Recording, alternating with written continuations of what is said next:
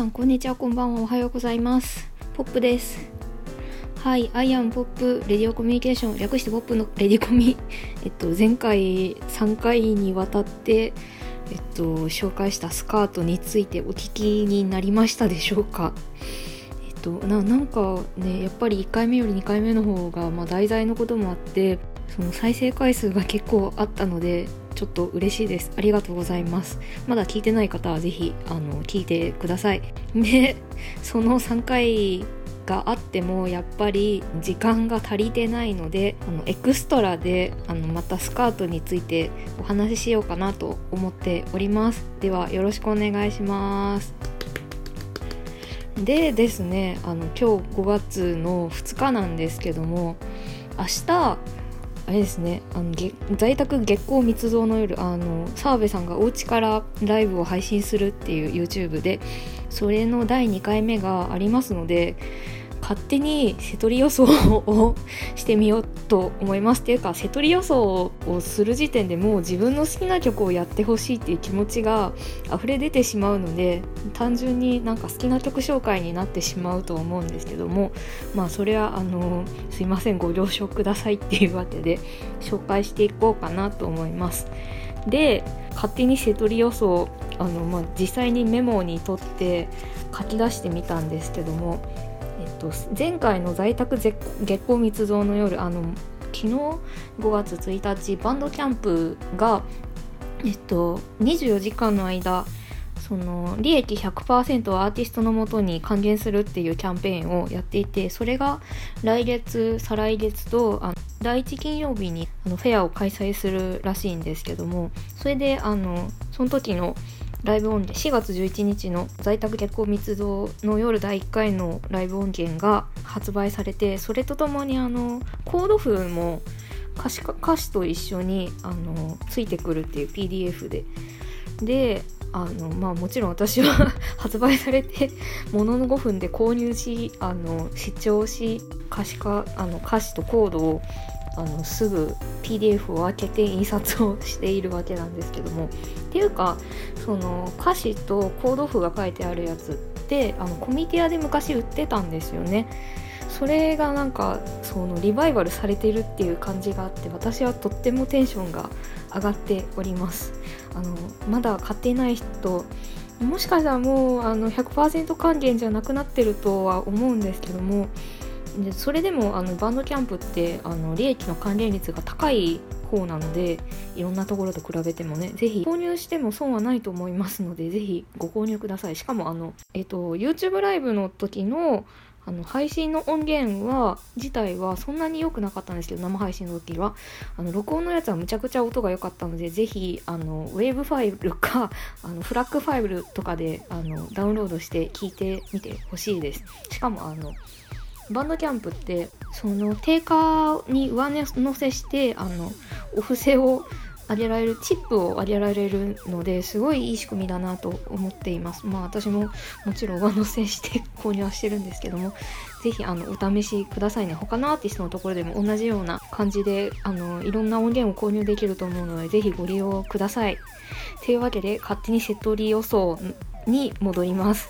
1曲目。あのですねあの私は「ワルツが聞こえる」にしました。コールの1曲目かな確か。そうですね。あのアルバムのね。いやいい曲ですよね。いい曲なんですよ。それからのあそれをなんか妙に1曲目で聴きたいので入れました。で2曲目「逆さまとガラクタ」もうなんかあのすごい静かな厳かな感じで始まる予感をもうガシャーンと壊してほしくて入れました。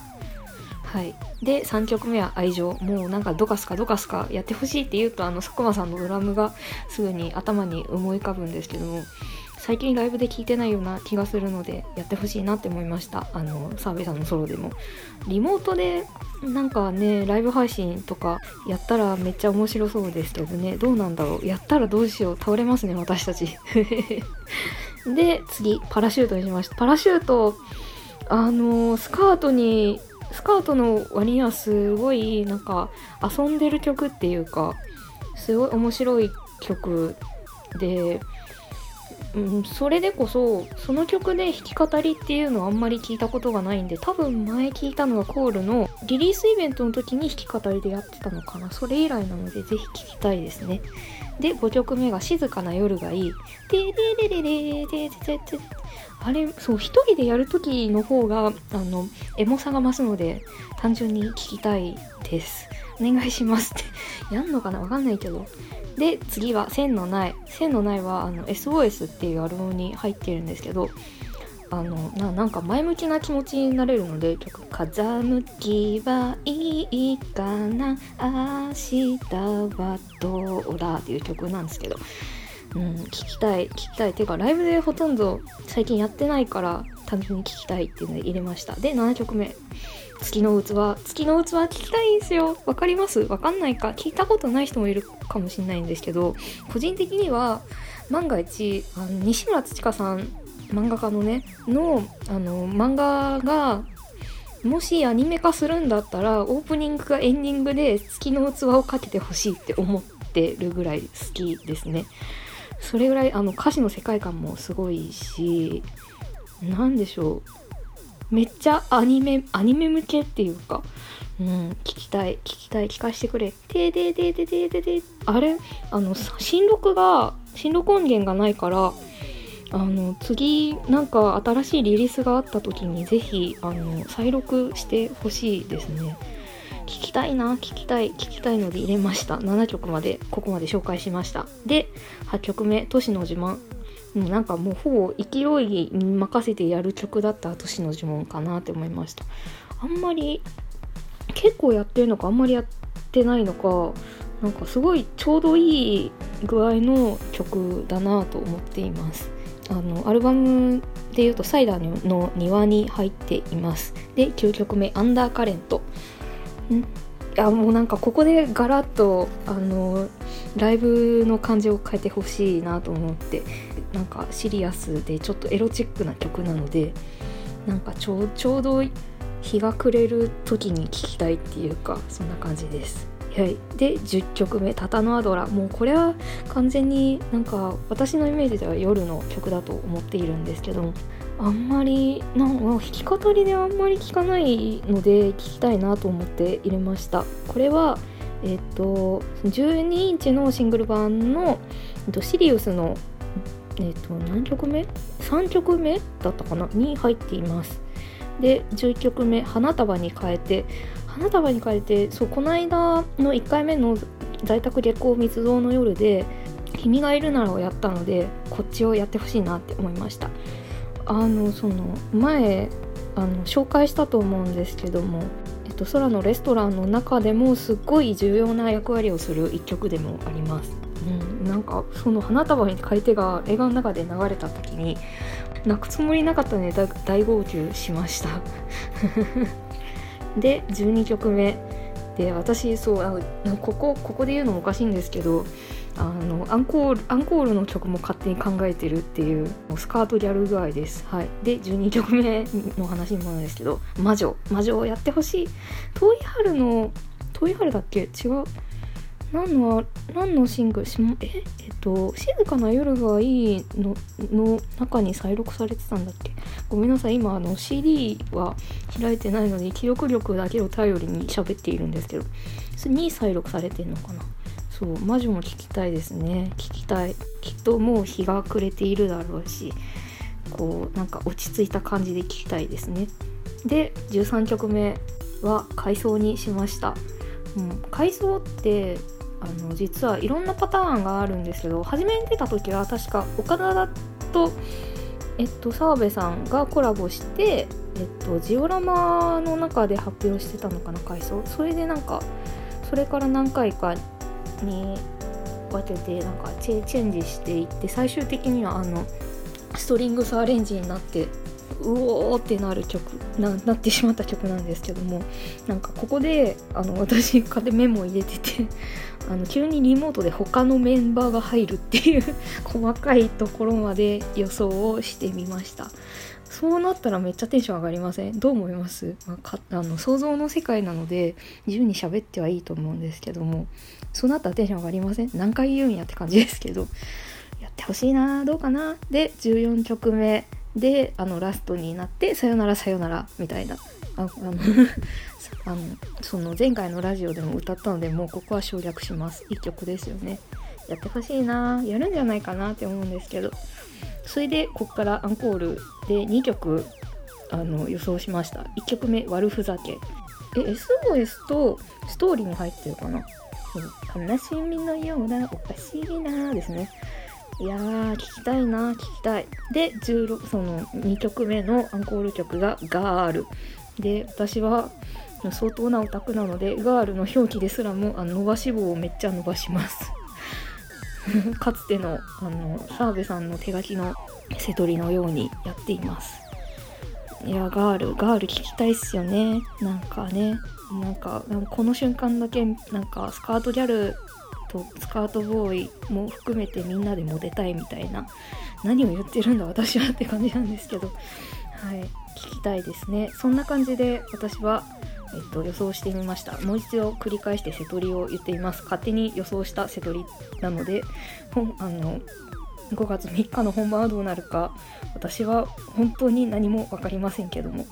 なんかね1曲でも当たったりしたらあの褒めてください。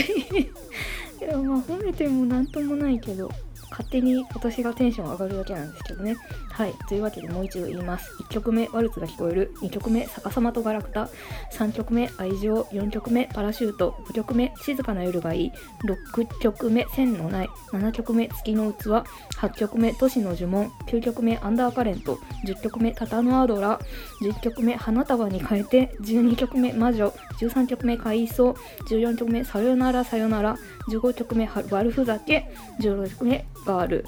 こんな感じで予想してみました。はい。これに合わせてなんか Spotify でプレイリストを作ろうかなとも思ったんですけどあのまだストリーミング配信であの配信されてない曲もたくさんあるので作るのをやめました。こんな感じで、うん、気になった曲があったらぜひあの多分 iTunes とかでも売ってるんじゃないかなと思うのでデジタル音源でも買ってみてはいかがでしょうか。はい。ありがとうございました。せっかくライブの話をしたので私が初めて行ったスカートのライブのことについてお話ししようかなと思います。えっと初めてスカートのライブに行ったのはもうなんかそう私あのフライヤーをあの気に入ったものはあの取っとく癖があってそのフライヤーを取っとく癖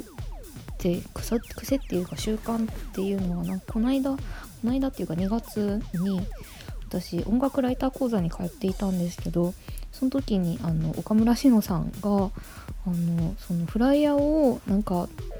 うん、貯めるっていうのもなんかライライターへの第一歩みたいなことを言ってていやこれ普通に習慣だったんだけどなってなんかぼんやり思った覚えがあります。であ、まあ、そんなことはどうでもいいとして、えっと、初めて行ったスカートのライブは、えっと、渋谷 WWW で行われたスプリングフィーバーっていうイベントがあって2012年の5月6日って書いてあるんですけど、えっと、それそのイベントに出てたのが、えっと、ラキタくんとあとプリドーンちゃんとえっとまあテセロうわーセロ。なんかフライヤー見てるとめっちゃ若いなって思うんですけど多分ワールドレコード出した後だと思うんでちょうどマイロストシティを出す前かな。あとあのうずみびあの三塩舞さんのバンドですね。あでスカートでした。で確かその時スカートが一番手だったのかな。それで見てなんかすごい大号泣した覚えがありますね。そうあのその時にもう初めて見たスカートのライブが遠征で渋谷っていうなんかパンチが効きすぎだろうって思うんですけど。でももうどうしても忘れられないですねあのライブ。本当に良かったな。良かったな。懐かしいな。多分澤部さんのツイートツイログとかで検索したら瀬戸りも出てくるのかな。後で調べよう。うんなんかすごい良かったのでその初めて見れたからすっごいはしゃいでしまってスカートの物販行ってわーわーやって写真を撮ってもらったんですけどその写真を撮ってもらった時の様子を あのなんか他の人になんか見られててツイートされてたっていう思い出がありますね。でそのツイートをしていたのがあの全力愛好ソングス愛着本っていうあのジンを私出したんですけど去年。それに参加していただいた近藤ちまめさんっていうあのライターの方でした。そうそれなんかそれきっかけで仲良くなったんですよね。近藤ちまめさん。懐かしいな。それで結局愛子に帰結してるっていうのをなんかねなんかグルになってポニーキャニオンを支えてる感じがあってめっちゃなんか怖いなっていう気もするんですけども。もともとはそうスカートつながりでした。そうそう近藤ちまめさんはね。元気にしてるかな。また会いたいな。そうなんです。そういうことがありました。多分その時に撮ってもらったあの澤部さんとの写真も多分探せば出てくるんですけど確かちょうど後ろになんか見切れた 昆虫キッズの高橋翔さんが写ってた覚えがありますね。懐かしいな、うん、あのイベントはすごい面白かったなと思います。今思っても。でなんか鳥がセロでえっと、ちょうどそのセロが前日札幌でライブがあってそれでなんか車で東京まで戻ってきてヘトヘトの状態でライブをやったっていうのを見た覚えがありますね。ね本当にコンディション悪そうだったなっていう思い出があります。懐かしいな。あのフライヤーを集めてるだけあってであの機会があったらあのポスターとかもゲットするようにしてるんですけどもそれでスカートのコールのポスターがその CD を販売してるお店とかにあの貼られるじゃないですか。あれがもうどうしても欲しいけどそのなんか CD 販売店に働いてるわけでもないしもらえるわけじゃないから悶々としてたんですね。そしたらあの2年後になってで音ボケビーバーとしてその西日本でのライブが最後になった時にあの友達が見に来てくれてその時